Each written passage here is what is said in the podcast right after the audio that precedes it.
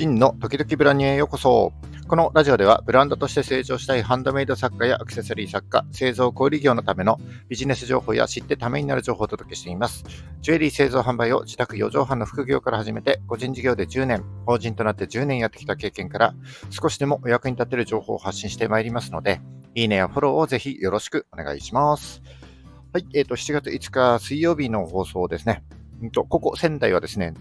若干雨がぱらついておりますが、まあ、梅雨らしい雰囲気で、アジサイが綺麗だなぁと思いながら今日は出勤してまいりました。えー、4月の最初の水曜日ですね。皆さんいかがお過ごしでしょうか？僕今日、昨日ですね、なんと、キングコングの西野さんとお会いしました。夢の中で。どこかね、祭りの会場で、えー、あの、夢、夢の話ですからね。どこか祭りの会場で、キングコングの西野さんと、あの、西野さんともう一人の男性の方がね、二人でこう座ってらっしゃって、で、えー、その隣にですね、僕と、えー、妻がたまたま二人でこう座ってたんですよね。だからその場に4人ですね。こう周りはお祭りなんでこうワイワイしてるんですけども。で、それで僕がですね、あ、お会いできて光栄です、つって、で、僕、ラジオ配信やってるんで、よかったらご出演いただけませんか？って言ったら、あ、いいですよって、心よく引き受けてくださったんで、あの、そのままライブ配信することにしたんですよね。あの、ライブ配信なんかやったことないのに、いや、これはチャンスだなと思って、思い切ってね、聞いてみたら全然いいですよっていうことだったんで、そのまま、こう、収録ボタンを押してね、ポチッと押して、えー、ラジオ配信することにしました。で、いつものようにですね、こう、BGM からあの、ギターの BGM から始まって、番組のタイトルコール行ってですね、今日はなんとスペシャルゲストが来ています。なんていうふうにこう紹介しようと思ったんですけども、その瞬間頭が真っ白になっちゃって、キングコング西野さんっていう名前が出てこないんですよね。いやー、そしたらね、もうその場がシーンとなって、で、僕自身ももうね、頭が回んなくなっちゃって、やばい、もうね、放送も続けられない状態になっちゃって、うわ、どうしようってなって、うわってこう目が覚めたっていう、えー、夢の話でした。はい。まあ、今回は夢の話なんですけども、これね、現実でもちょっと起こりそうだなと思って、あの、気が引き締まったそんな朝を迎えた次第でございます。はい。えー、夢からのアウトプットは置いといて、えっ、ー、と、今日の話なんですけども、えー、最近ですね、記事とか原稿の入力の仕方をですね、キーボードから音声入力に変えました。でこれがですね、めちゃくちゃ良くて、で、今日の原稿も音声入力作ったんですけども、あのこの話からですね、ちょっといつものやり方を疑ってみて、今までと全然違う方法を試してみると、一気に生産性が上がったりですね、新しい気づきだったり、アイデアが生まれるよね、みたいな話を少ししたいなというふうに思います。うんと、ちょっと意識を変えるだけで、えー、昨日の自分よりも何倍もね、こうレベルアップしていけると思いますので、ぜひ、えー、最後まで聞いていただければ幸いでございます。それではよろしくお願いします。はい。えっと、今日はですね、えー、昨日までの当たり前を疑ってみよう。違うことをやってみると、新たな発見が生まれるよみたいなお話になればいいなというふうに思っております。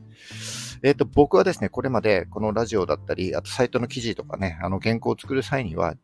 えー、キーボード入力してたんですよね。ラジオの原稿は Gmail にあのキーボードで入力して保存してたんですけども、うんと、先週ぐらいから音声入力に変えてみました。え音声入力いいよっていうふうにあのいろんな人から聞いてはいたんですけども、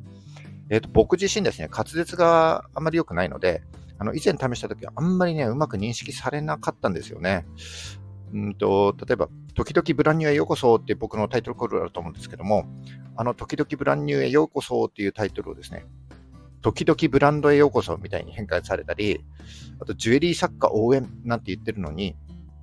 J リーグサッカー応援みたいになってですね、悔しいけど意味が通ってるなって思って、もう使わんってこう無視してたんですよね。でも先週試しにですね、こうなんかもっと効率よく原稿作れる方法ないかなと思って、この音声入力改めて使ってみたらですね、結構以前よりも精度が高くなってて、うん、入力するよりもね、喋った方が圧倒的にスピードが速いのと、えー、何よりもですね、こう思いついた時に歩きながら原稿が作れちゃうということで、かなりね、これ重宝しております。で、それとですね、原稿を今まではこう Gmail に作っ、Gmail で作って下書きに保存みたいな感じで使ってたんですけども、これをですね、Google ドキュメントに変えました。で、Google ドキュメントとかあの Google スプレッドシートとかって便利なのは、えー、複数のデバイス間で同時に編集ができるんですよね。だから複数人で同じ原稿を編集できるんですよ。え、だからですね、こうスマホのドキュメントに、えー、音声でこう話しかけて入力しつつですね、えー、パソコンの Google ドキュメントで原稿の全体を見ることができるという、うこれでこう話の順序を組み立て直したり、えー、見出しを設けたりしてね、えー、最終的に原稿を仕上げることができるということで、うん、かなり、え便利です。で、今まで原稿を作るときは、かかるときはね、4時間ぐらいかけて作ってたんですけども、この音声入力することで、例えば今日の原稿ですね、これ1時間ぐらい出てきちゃったんですね。はい。で、それとですね、おあのこの方法で最も大きく変わるなと思ったのは、目の前に原稿がない状態でこう喋ってるので、これ訓練していけば原稿がなくても喋れるようになるかもしれないというふうに思っております。もともと口下手でもっと上手に話せるようになりたいっていう風な考えがですね、えー、僕のこのラジオ配信の裏の目的でもあるので、えー、引き続きこの音声入力も使って、えー、訓練していってですね、え皆さんに少しでもお役に立てる情報、えためになる情報ですね、また聞きたくなるような、そんな情報をお届けしていきたいなというふうに思っておりますので、え引き続き何卒よろしくお願いいたします。はい、えっ、ー、と、今日はですね、僕が音声入力に変えた話から、まあ、いつものやり方を疑ってみて、今までと全然違う方法を試してみるとですね、こう一気に生産性が上がったり、新しい気づきだったり、アイデアが生まれるよね、みたいな話をいたしました。まあ、人間ですね、こう一つのことに慣れちゃうと、なかなか新しいことに目を向けなくなっちゃうと思うんですけども、うん昨日やってたこう当たり前のやり方をですね、もう全然違う方法にしてみるとか、普段の当たり前を疑ってみるっていうのもですね、あの自己成長には必要な考え方だなというふうに、まあ、思った次第でございます。で、この音声入力ですね、非常に便利なんですけども、街中でこう、一人で喋ってると、やっぱりね、若干周囲の目が気になったりしますので、あんまり人がいないところでね、原稿を作っていきたいなというふうに思っております。えー、皆さんもですね、もしこう記事など原稿を作る際はですね、こう音声入力、えー、ぜひ試してみてはいかがでしょうか。ということで今日は終わりたいと思います。えー、今日も最後までお聴きいただきましてありがとうございました。うん、この放送が少しでもあの役に立ったためになったと思った方は、いいねお願いします。え聞いたよという印で、いいねボタンをポチッと押して残して帰っていただけますと非常に嬉しいです。え今後も頑張って配信してまいりますので、よかったらフォローもぜひよろしくお願いします。はい、えー、っと、明日はですね、ちょっとラジオ配信お休みさせていただきます。えー、また金曜日ですね、お会いしましょう。それじゃあ、バイバイ。